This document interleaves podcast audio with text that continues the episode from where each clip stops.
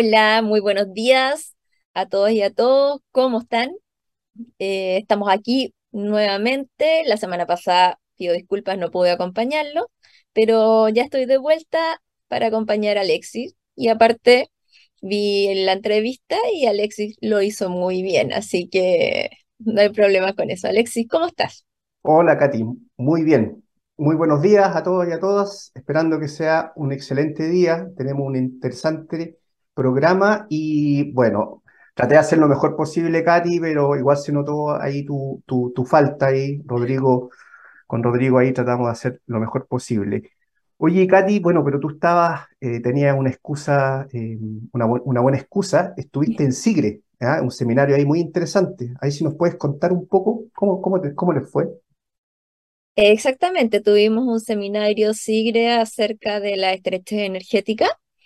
Eh, fue un seminario que mm, estuvo sumamente interesante. Tuvimos un formato distinto en que no fuimos por temas, sino que fuimos eh, por sector. Lo dividimos en sectores. Entonces, por ejemplo, partimos por un, por las autoridades, tuvimos eh, otro otros paneles, que era, por ejemplo, uno especialmente dedicado a los combustibles, otro a las distribuidoras y clientes libres, transmisora, asociaciones gremiales. Entonces fue sumamente interesante porque el fin del seminario, eh, más allá de intercambiar opiniones, es poder resumir todo en cuál es el input que tenemos por sector de lo que tenemos que hacer para avanzar a no tener más combustibles fósiles en la matriz, pero de la mano con la estrecha energética que estamos viviendo. Entonces, em, lo que vamos a buscar hacer ahora es que cada moderador pueda hacer una cápsula donde indique los un breve resumen de lo que indicó su, su panel. Entonces, con eso ya aterrizamos las ideas y tenemos la visión de cada uno de los sectores, que es sumamente importante. Sí, no, excelente. Y aprendizaje me imagino que hay en esto y sobre todo con el último decreto eh, preventivo. Yo estuve escuchando, reconocer después del programa, estuve viendo ahí, creo que se llamaba el panel de, la, de autoridades que estaba, eh, que, que- que estaba ahí en, en eso. Así que, no, muy interesante y, y, y qué bueno porque lograron ahí una gran concurrencia transversal, ¿cierto? Exactamente, sí. Y, y lo otro que estamos muy contentos porque logramos muchos asistentes. Entonces, eh, el poder llegar con toda esta información a gran cantidad de público y un poco lo que hablábamos hace mucho tiempo, este, eh, este tema de que se vayan conociendo los temas del, del mercado eléctrico, eh, fue sumamente provechoso para nosotros, o sea, es, es a donde queremos llegar. No, excelente. Mira, y hoy día, Katy, tenemos preparado, bueno, contarle a los amigos y amigas, tenemos a un, a un invitado, él es Darío Morales, director de estudio de ACERA, la Asociación Chilena de Energías Renovables y Almacenamiento, ¿ya? Que va a hablar también y nos va a contar un poquito de, de un estudio que lo que de, de la transición energética, uno de los estudios que se hizo recientemente. Así que también muy de la mano con con, con lo que vieron ustedes. Entiendo que también estuvo ahí eh, Analía, ¿o no? En el- Exactamente, estuvo en Alía y el estudio que realizó Cera es, es muy bueno y muy importante. He tenido la oportunidad de ver algunas presentaciones, así que estoy muy contenta de que nos acompañe Darío hoy día para poder contarle a todos los que nos están viendo un, un poco más acerca de- del estudio. Sí, excelente. Así que, eh, sin más, vamos a ir a la primera pausa y volvemos con Darío Morales. ¿Ya? Manténgase en. Conversaciones sobre innovación, ciencia y tecnología. Divoxradio.com.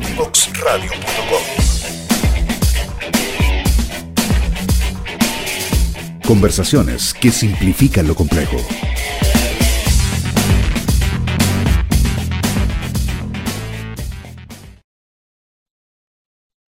Bueno, amigos y amigas, estamos aquí de vuelta en la primera pausa y estamos con nuestro eh, invitado. Él es Darío Morales, director de estudios de la Asociación de Empresas de Energías Renovables y Almacenamiento ACERA. Muy buenos días, Darío, y muchas gracias por estar acá con nosotros. Hola Alexi, hola Caterina, muchas gracias por la invitación. Sí, bienvenido Darío, muy contentos de contar contigo. Así es, Darío. Mira, y, para partir, eh, nos gustaría em, que nos contaras un poquito, sabemos que eh, Acera hizo un estudio muy importante eh, el año pasado, ya y están en parte de la difusión del mismo, pero queríamos que nos contara un poquito este estudio de, mm, que hicieron la hoja de ruta para la transición energética y eventualmente cero emisiones. ¿Cuál es el contexto? ¿Cuál es la razón que llevó a Acera a hacer este estudio?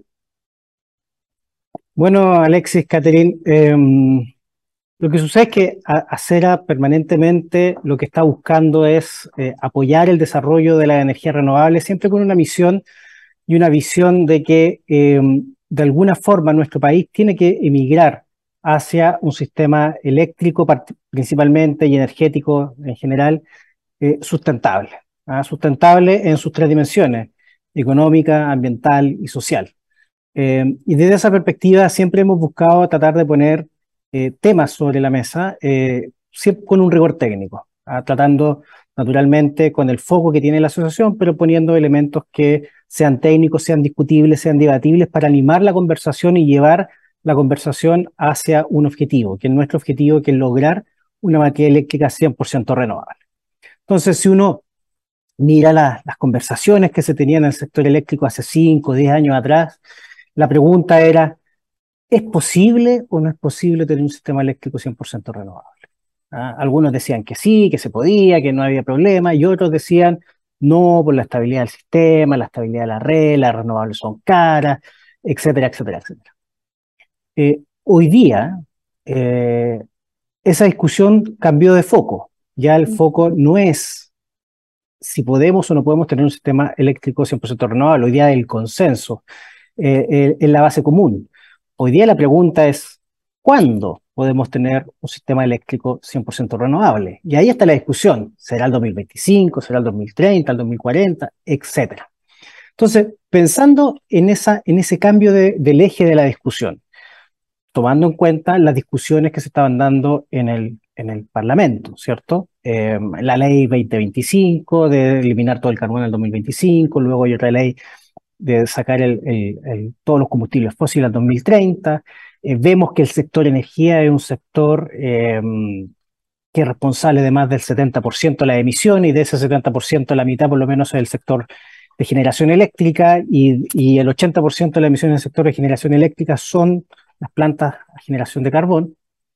Em, entonces, teniendo presentes estos impactos que pueden tener el, el sistema eléctrico, dijimos, bueno, más que poner una fecha, más que tratar de buscar eh, cuál es la fecha óptima de la salida del carbón, es veamos cómo nos ponemos de acuerdo como sociedad, eh, cuán rápido o cuán lento queremos ir con respecto a la salida del carbón.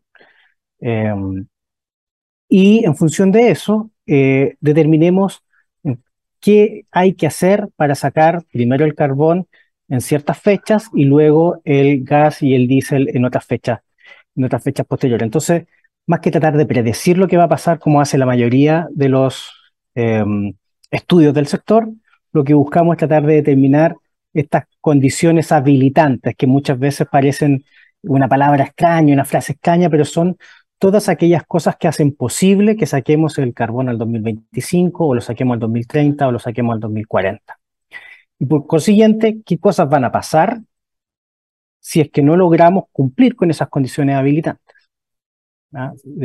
y, ahí eso nos abre el mapa de discusión. Y lo quisimos ver desde una manera bien eh, completa, porque si bien, como yo les decía al principio, hace 10 años atrás la discusión era, no, las renovables son caras, etcétera, el precio, eh, por supuesto, tomamos en cuenta la dimensión económica, ¿cierto? Una expansión óptima del sistema eléctrico de tal manera de ir viendo qué tecnologías entran y minimizan el, precio final de la energía.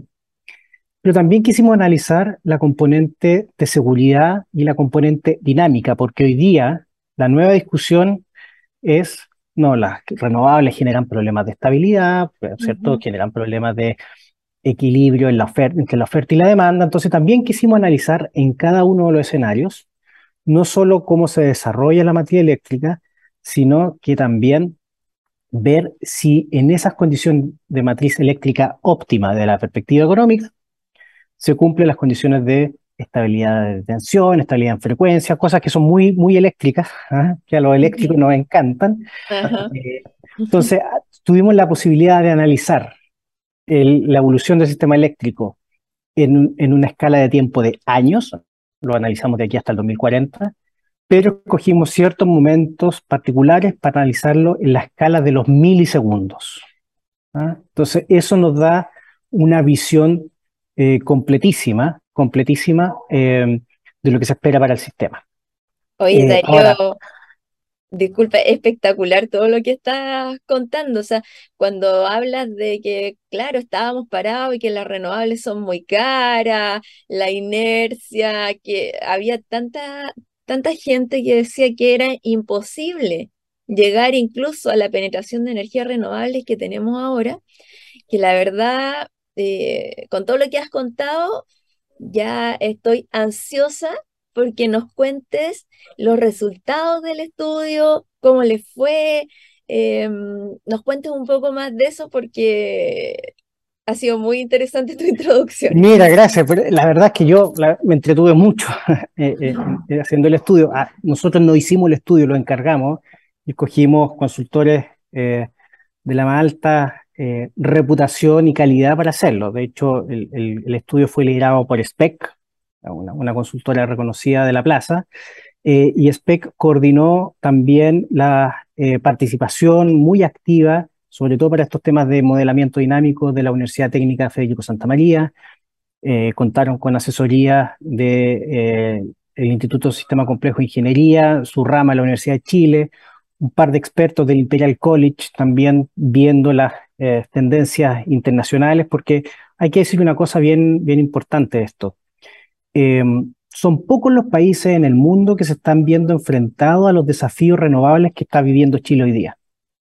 Eh, algunos estados en Estados Unidos, eh, Australia, eh, Europa, em, pero no son muchos ¿ah? los que estamos viendo una alta penetración de energías renovables.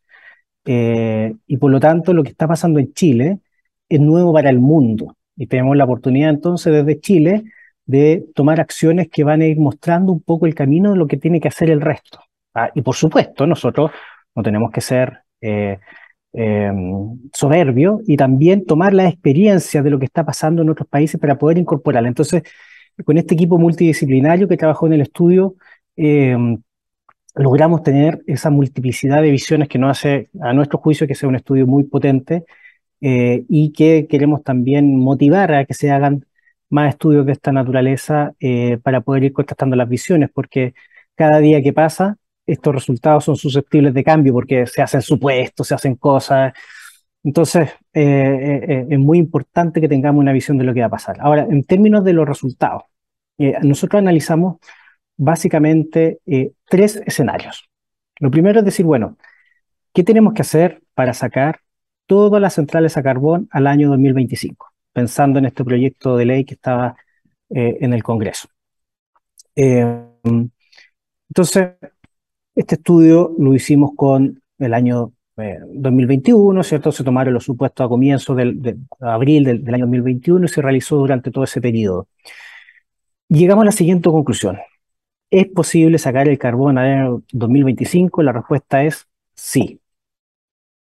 Ahora, ¿qué pasa? Si sacamos el carbón en 2025 y seguimos business as usual, es decir, haciendo lo que seguimos haciendo, bueno, se van a ver aumentos de las emisiones por eh, eh, producto de la participación del diésel. Eh, tenemos un escenario hidrológico que es bastante incierto, por lo tanto, deberíamos tener una logística muy superior a la que tenemos en cuanto al suministro del gas y veríamos precios de la energía que podrían ser hasta 60 o 70 veces superiores a los que hemos visto hoy día.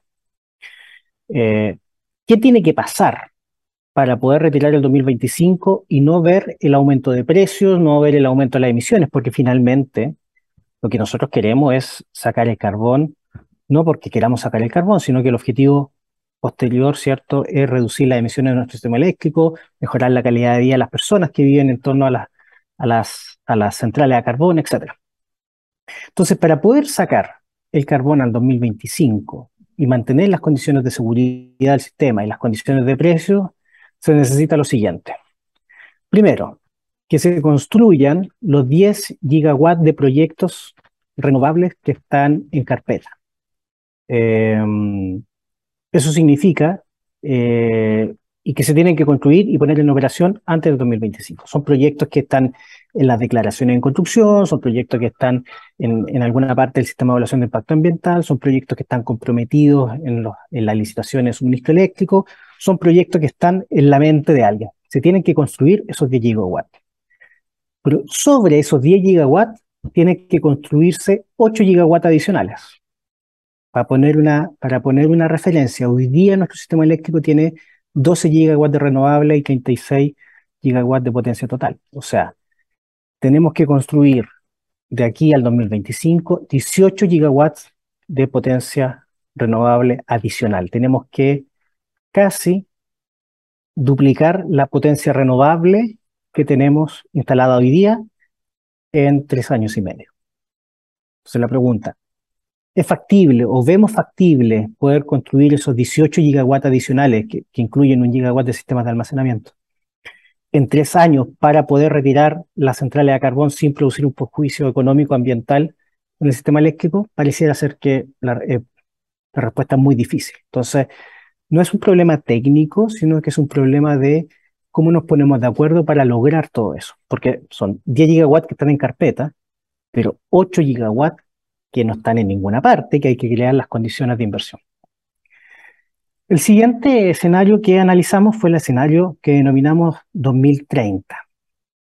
En este escenario... Darío, disculpa, Darío, eh, que te interrumpa. En el, en el primer escenario, ¿Se considera solamente esta condición de energía adicional o hay alguna otra eh, de generación, digamos, o hay alguna otra actividad asociada como que tenga que ver con, con, temas de permisología, de temas de transmisión, o, esos son transversales, digamos, a los, a los tres escenarios que nos va a comentar?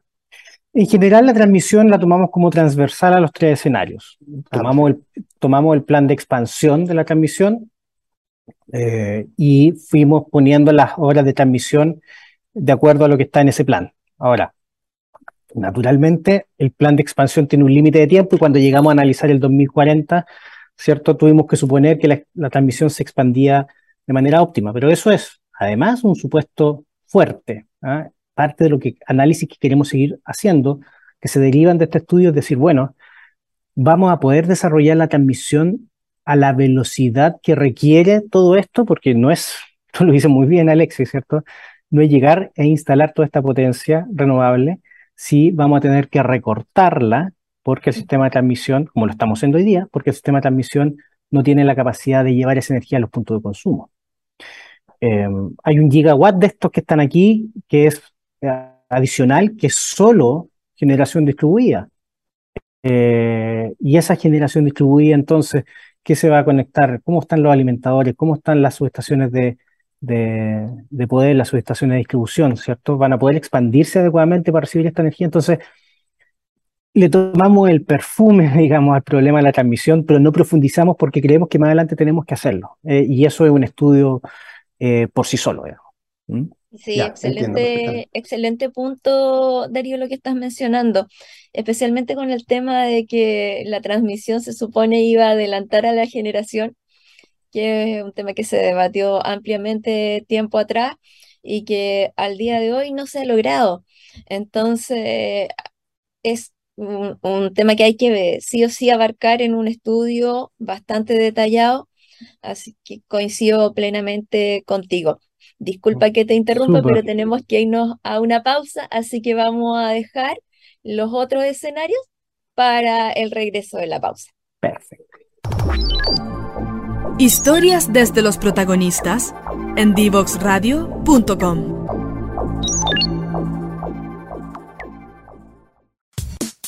Divoxradio.com. Codiseñando el futuro.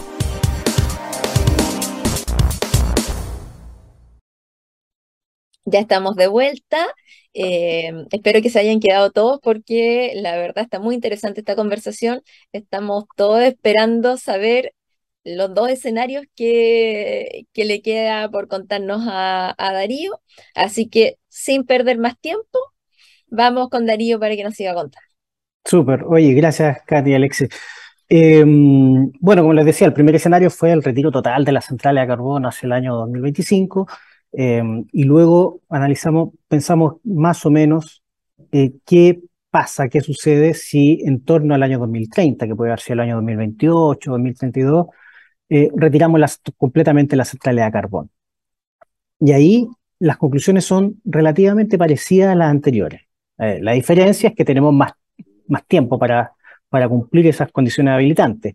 Al 2025 faltaban tres años, tres años y medio, al 2028, bueno, ya faltan al 2030 ya faltan siete, años y medio, ¿cierto? Pasa rápido el tiempo. Entonces, lo mismo, eh, teníamos que ser capaces de construir estos 10 gigawatts que están en carpeta, en los portafolios proyectos.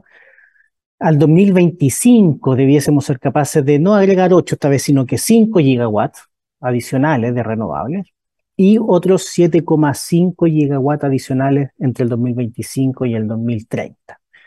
En total, son 12 gigawatts eh, que no están en la mente de nadie, más los 10 que están en portafolio. Eso suma 22 gigawatts nuevos de potencia renovable, donde está CSP, donde está eh, las tecnologías eólicas, las tecnologías solar, los sistemas de almacenamiento, etc. Ahora, ¿qué significa eso? Significa que tenemos que construir 22 gigawatts en ocho años. Los 12 gigawatts que tenemos los construimos en 10 años. Es decir, que en el misma cantidad de tiempo vamos a tener que construir el doble de lo que hicimos en el pasado. Y eso pone una presión muy fuerte sobre el, sobre el sector. Son 30 mil millones de dólares de inversión. Para poner esto en perspectiva, son casi 10 puntos del PIB, más de 10 puntos del PIB.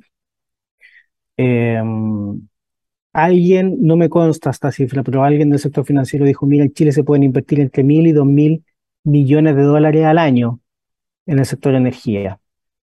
Eh, si uno lo multiplica por 8, son 8 millones de dólares, 8 mil millones de dólares que están en carpeta o que podrían llegar a construirse.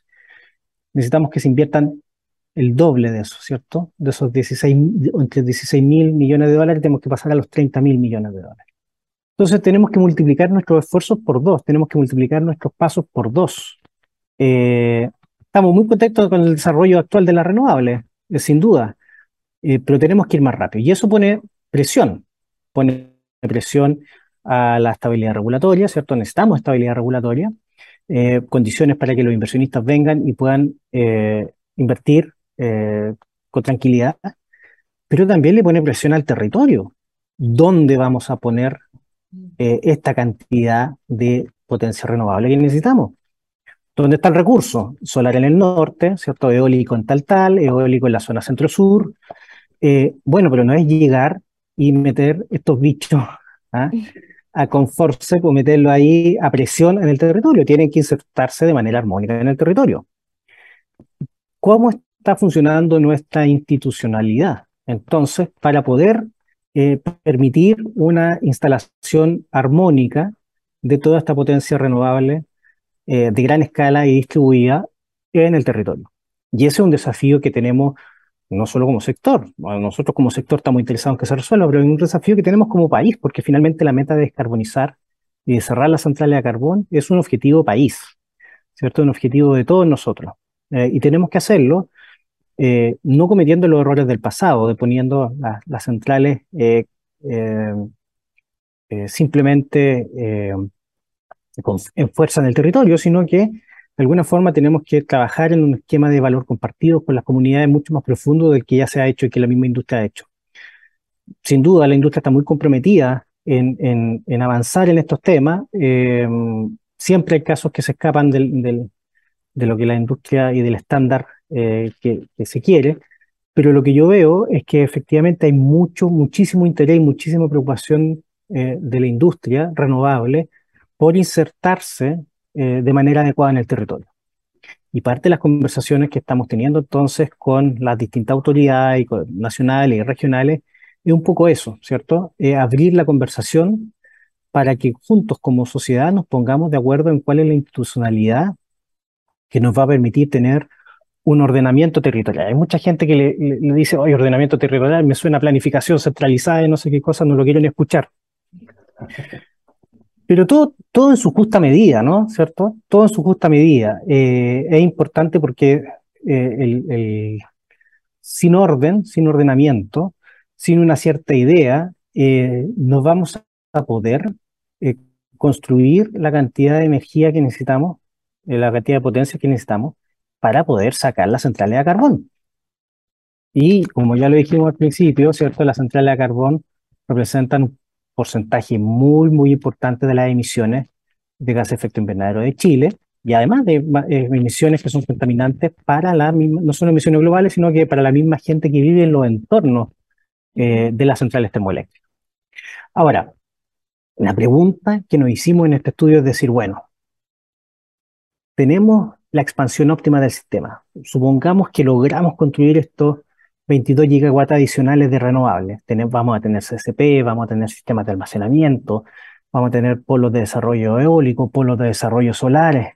Supongamos, supongamos que la transmisión ¿ah? va a llegar adecuadamente y toda esa energía producida va a poder llegar a los, centros de consumo. O sea, hagamos estos supuestos que son grandes. Em, el sistema va a poder operar con la inercia que requiere, va a poder controlar la frecuencia, va a poder controlar la tensión, el voltaje, va a poder operar de manera estable porque no sacamos nada con tener esta energía disponible si no la podemos entregar con la calidad y la continuidad del suministro que se requiere. Entonces, escogimos un escenario un, día específico del año 2030, donde consideramos que las condiciones para la estabilidad del sistema eran las más delicadas, se simula una falla en una línea importante del sistema y se ve con modelos dinámicos, que es una parte que hizo la Universidad Técnica Federico Santa María, si el sistema es capaz de mantener y operar de manera estable cumpliendo los requerimientos de la norma técnica de seguridad que le suministro. Eh, y si no se cumplían los requerimientos, qué cosas adicionales hay que instalar para que se cumplan esos requerimientos. Y ahí aparece bastante bien que eh, hay que hacer ciertas adecuaciones, ¿cierto? En instalación de, bancos de condensadores, eh, eh, hay que ser capaz de utilizar alguna de las centrales termoeléctricas que está por ahí en modo de condensador síncrono, es decir, que aporte inercia al sistema sin necesariamente tener eh, inyección de energía, por lo tanto no necesita su, su parte de, quema de combustible, ¿cierto? Simplemente es una máquina rotatoria que se hace girar y, eso aporta inercia. Em, pero fundamentalmente no, nos dimos cuenta de algo. Los problemas de frecuencia no eran tan graves. Normalmente los ingenieros eléctricos decimos, si la oferta no es igual a la demanda, esto se desequilibra a, los 10 milisegundos, a los 20 milisegundos, 30 milisegundos, y eso se va a las pailas y blackout total. Bueno, esos problemas eran relativamente simples de ir resolviendo, simples con inversiones, por supuesto, en equipamiento. ¿ah? Em, sin embargo, aparecían estabilidades de voltaje o estabilidades de tensión, que ahí incluso eh, logramos determinar que los sistemas de almacenamiento eh, utilizados eh, como activo de transmisión podían jugar un rol muy importante y muy fundamental en mantener la estabilidad del voltaje de la red. Entonces, no pensemos en los sistemas de almacenamiento simplemente algo, algo como que desplaza energía de un momento a otro. No lo pensemos simplemente como un elemento que nos ayuda, además, en transmisión a hacer una mejor gestión de los flujos por la línea, sino que pensémoslo también como un elemento que nos ayuda a mantener la estabilidad del sistema por otras condiciones que son menos conocidas, digamos, por el público general del sector, ¿cierto? Como los temas de estabilidad de, en tensión. Otra conclusión bien, bien interesante que sacamos del, del estudio es que si logramos que un relativamente pequeño porcentaje, entre un 3 y un 5%, de las plantas de generación renovables eh, incorpora eh, o se incorpora a través de ciertas inversiones eh, pequeñas al esquema de servicio complementario, a los esquemas de control de frecuencia, a los esquemas eventualmente de inercia sintética, ¿ah? ¿cierto? Que en el fondo, bueno, probablemente aquellos que, que no estén muy metidos en el, en el, en el mundo eléctrico, el sistema eléctrico para que funcione tiene una gran inercia, una, pequeñas perturbaciones no lo molestan mucho, pero esa, esa robustez lo dan las máquinas que están rotando. Cuando tenemos muchos gigas de sistema eh, fotovoltaico que no, no rota nada, ¿cierto? Y sacamos las máquinas rotatorias, que son las centrales termoeléctricas, perdemos un poco esa robustez del sistema. Entonces, las centrales renovables pueden artificialmente manejar su corriente su voltaje eh, para hacer creer al sistema que hay una robustez detrás debido a esta, eso es lo que se denomina inercia estética. Bueno, si solo un pequeño porcentaje, 3 a 5% de las plantas renovables aportan con, esta, eh, con este tipo de soluciones, desplazamos enormemente la necesidad de utilizar otras o hacer otras inversiones en temas de control de frecuencia y control de tensión. Desplazamos en el tiempo la necesidad de instalar compensación de reactivo eh, o instalamos la, retrasamos la necesidad de utilizar inercia convencional eh, y, genera entonces una cierta capacidad propia del sistema para poder eh, mantener su, su, estabilidad. Imagínate, solo el 3 o el 5% de las plantas renovables que se instalen. Entonces, hay temas de norma técnica que se pueden trabajar eh, muy, de manera muy interesante. Entonces, yo diría, bueno, después pasamos al escenario, eh, al escenario 2040, dijimos, bueno, ¿qué pasa? Sacamos el 2030 la central de carbón, saquemos entonces ahora el gas y el diésel. Eh, nos dimos cuenta que es factible sacar el gas y el diésel en torno al 2035-2040 y pero que es particularmente difícil sacar el diésel, por dos razones. Lo primero, porque son centrales que están instaladas. Entonces, de alguna forma ya están pagadas ya están, y se pagan muy rápido. Por lo tanto, de aquí al 2040, esas centrales ya van a estar pagadas y van a estar ahí. ¿Cierto? Versus instalar cualquier otra solución implica hacer una inversión adicional. ¿ah? El diésel ya está, va a estar ahí hacia el 2040. Y segundo, porque nosotros hicimos un supuesto. Un supuesto que es fuerte en cómo se comporta la demanda durante el día. Asumimos para efecto de este estudio que la demanda principalmente derivada de cargas de autos eléctricos se iba a dar en la tarde. Y entonces, cuando, justo cuando desaparece el sol, ¿ah? y las condiciones y las simulaciones que se hacían en, ese momento en el sistema, daban cuenta que esa pequeña fracción de energía que no estaba disponible eh, que se requería debido a la, electromovilidad, era económicamente eficiente suplirla con diésel, porque ya estaba instalado. Y era muy difícil forzar al modelo matemático, digamos, esto es toda la matemática, forzar al modelo que sacara el diésel. Entonces la pregunta es, bueno, ¿qué tenemos que hacer para sacar el diésel? Bueno, simplemente tú podrías poner una restricción. Sáqueme el diésel y instale otro. ¿ah? Eso es una decisión de política pública. O instalar eh, hacer gestión de demanda. ¿Tenemos en Chile hoy día políticas o, señales de mercado de gestión de demanda? Probablemente la respuesta general sea no, o si tenemos son muy, muy precarias todavía. Eh, cuando tengamos una alta penetración de vehículos eléctricos, vamos a necesitar sí o sí tener gestión de demanda, vamos a tener, necesitar redes inteligentes de, verdad. Eh, hoy día no solo nos cuesta instalar red inteligente en transmisión, ¿cierto? Hay una pelea bien grande por los automatismos y otras cosas. Imagínate la instalación de la penetración de red inteligente a nivel de distribución. Bueno, si no hacemos una reforma a la distribución, si no hacemos gestión de demanda, si no hacemos, eh, introducimos los temas de comercialización, eh, si no vemos esto realmente como un sistema que llega hasta la punta final del cliente, hasta el enchufe, no vamos a poder sacar el diésel.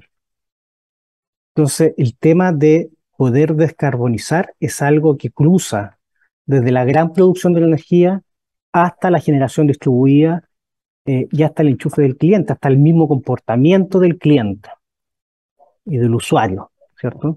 Entonces tenemos que tener esta mirada global. Entonces, finalmente yo diría como para cerrar y concluir todo lo que obtuvimos del estudio. A ver, va a haber una presión en el territorio que tenemos que hacernos cargo y tenemos que trabajar de manera institucional todos los actores para poder liberar esa presión de manera adecuada y que no en algún minuto nos produzca una explosión en sentido figurado de alguna cosa. O en sentido literal sería muy tremendo, ¿cierto? Eh, se deben hacer las inversiones adecuadas en el sistema de transmisión.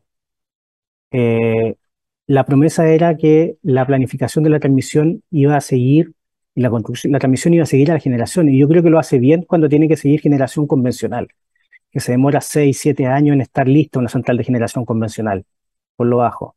Los mismos 6 o 7 años que se demora una línea de transmisión estar operativa. Pero cuando tiene generación renovable que se demora 24 meses, eh, la transmisión no la puede seguir, no tiene, tiempo, no tiene los tiempos. Entonces hay que trabajar en la transmisión, hay que trabajar en la, planificación de la transmisión con holgura. No puede ser que construyamos una línea y el momento que yo la pongo en servicio ya esté congestionada. Bueno, todo eso tiene toda su, doble cara que es como se traspasa eso a, costo, a tarifa hacia el cliente y eso tiene no llegar y ponerse a construir como loco, pero hay elementos que hay que, tomar decisiones como, como sociedad. Eh, investigación y desarrollo es fundamental, muy, muy importante. Aquí hay mucha oportunidad de investigación y desarrollo, no solo a nivel de eh, generación de gran escala, sino que oportunidad de investigación y desarrollo en las tecnologías de la información. Yo siempre digo lo siguiente. Cuando las tecnologías de información se metieron en la industria de los taxis, llegó Uber y, oye, la empresa de taxis más grande no tiene ni un, pinche taxi, por ahí, no mexicano. ¿ah? Eh, llegamos a la, eh, la, industria de las TICs, se metió al, turismo, a la hotelería, Airbnb, la empresa más grande de turismo y hoteles del mundo, no tiene ni un hotel. Bueno, ¿qué va a pasar cuando las TICs se metan, ¿cierto? Y en, el dominio natural, que es la energía eléctrica. Aparecen medidores inteligentes, aparecen problemas de ciberseguridad, aparecen temas y desafíos de gestión de demanda, aparecen eh, temas de gestión de almacenamiento distribuido, segunda vía de batería, un montón, un montón de desafíos tecnológicos que requieren investigación, desarrollo, innovación y emprendimiento. Y como decía hace un rato, eh, hay muchas, hay muchas de estos desafíos que se están viendo recién en algunos otros países o algunos otros sectores eh, de países desarrollados. Por lo tanto, no solo tenemos la capacidad de generar emprendimiento local, sino que tenemos la capacidad y los desafíos para atraer emprendimiento extranjero a que emprenda y desarrolle su negocio desde Chile. Entonces, ahí yo creo que hay una oportunidad que pocas veces se ve, nos, nublamos la, mente con esto de, las grandes plantas y, yo lo, acabo de hacer aquí, he hablado de gigawatts, de 30 mil millones de dólares de inversión, eh, pero eso es un tractor que tira toda una cadena productiva que llega, por supuesto, hasta el, hasta el emprendimiento. Em, tenemos que actualizar los temas de servicios complementarios, eh, que hablamos norma técnica para, la, para que las renovables puedan participar del control de frecuencia, eh, y toda una cadena que, que, se deriva de cambios legales, regulatorios. Yo creo que en el sector este estudio nos muestra que tenemos muchísimas cosas que hacer y que trabajar en los próximos años y tenemos que hacerlo rápido en el juicio.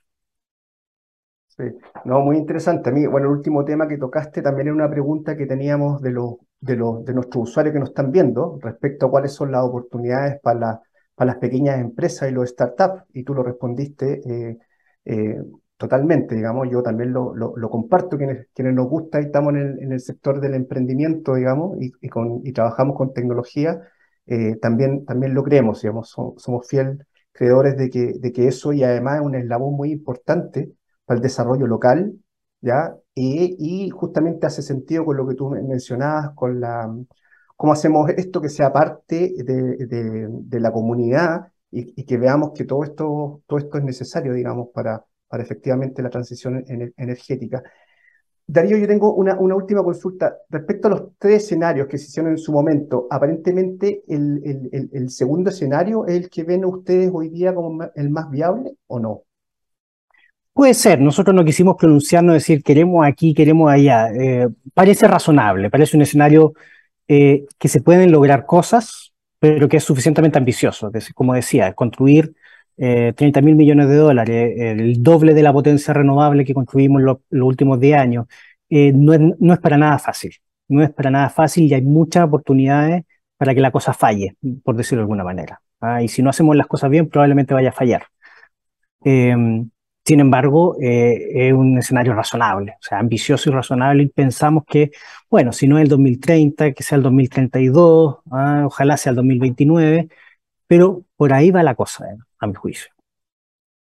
Perfecto, perfecto, Darío. Hoy agradecerte, Darío, toda la, presentación, eh, por haber estado aquí con nosotros, agradecer la, la, claridad con la cual expusiste los resultados, digamos, y nos da un desafío a nosotros como sociedad y como, personas, como ciudadanos, a, ser parte y cada vez interiorizarnos que estos temas eh, son del día a día de alguna manera y nos pegan en, cada uno de nuestros de nuestro diario vivir. ¿ya? Así que muchas gracias, Darío, por estar acá con nosotros. Me sumo a los agradecimientos, Darío, la verdad, muy bien planteado el estudio, me, me encantó. Em, así que muchas gracias y bueno, estaremos conversando para, para alguna otra futura entrevista. Muchas, muchas gracias, Caterina Alexis, por la invitación. La verdad se me pasó el tiempo volando, así que estoy disponible para conversar nuevamente cuando ustedes quieran. Muchas gracias, amigo, amiga. Y vamos a la última pausa comercial y estamos de vuelta con Katy para hacer el cierre del programa. Divoxradio.com Conversaciones sobre innovación, ciencia y tecnología. Divoxradio.com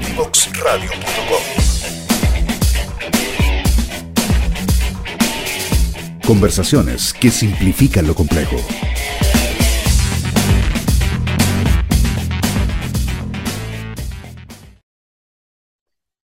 Bueno, amigos y amigas, eh, estuvimos una tremenda conversación con Darío Morales, que es el director de estudios de Acera.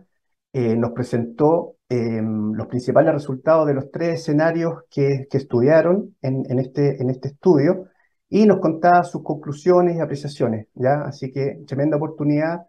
Agradecer a Darío y Acera. Y Katy, ¿tú con qué te, con qué te quedas de, de la presentación de Darío?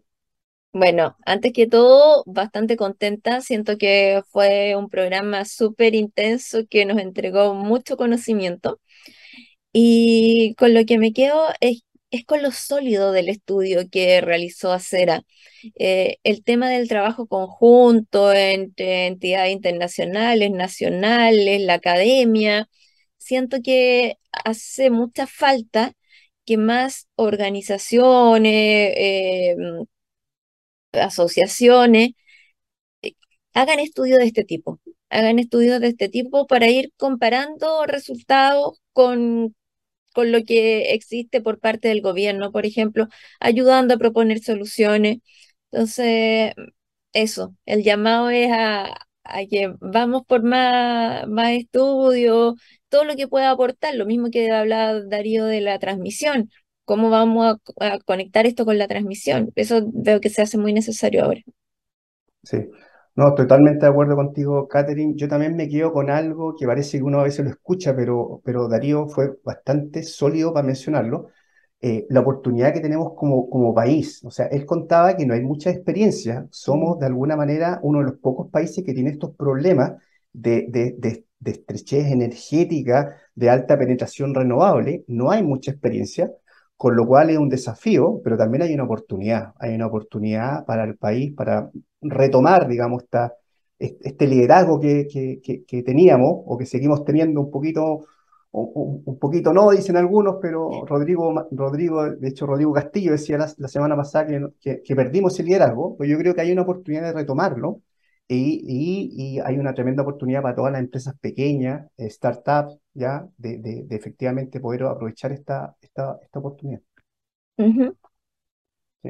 Así que, amigos y amigas, muchas gracias. Lo dejamos invitado, Katy. Para la próxima semana tendremos a, Rodrigo Mancilla. Él fue exdirector de, mm, ejecutivo del Comité Solar cuando, de, la Corfo. Ahora está en Denergy, una empresa eh, que ayuda a clientes del sector industrial en el área térmica. ¿ya? Así que vamos a bajar un poquito al, sector más de cliente industrial y, y un poco entender los desafíos y oportunidades que hay ahí. Perfecto. Los esperamos la otra semana, entonces. Así es. Amigo y amiga, muchas gracias por estar aquí y nos vemos el siguiente martes. Chao, Katy. Cuídate. Chao, gracias.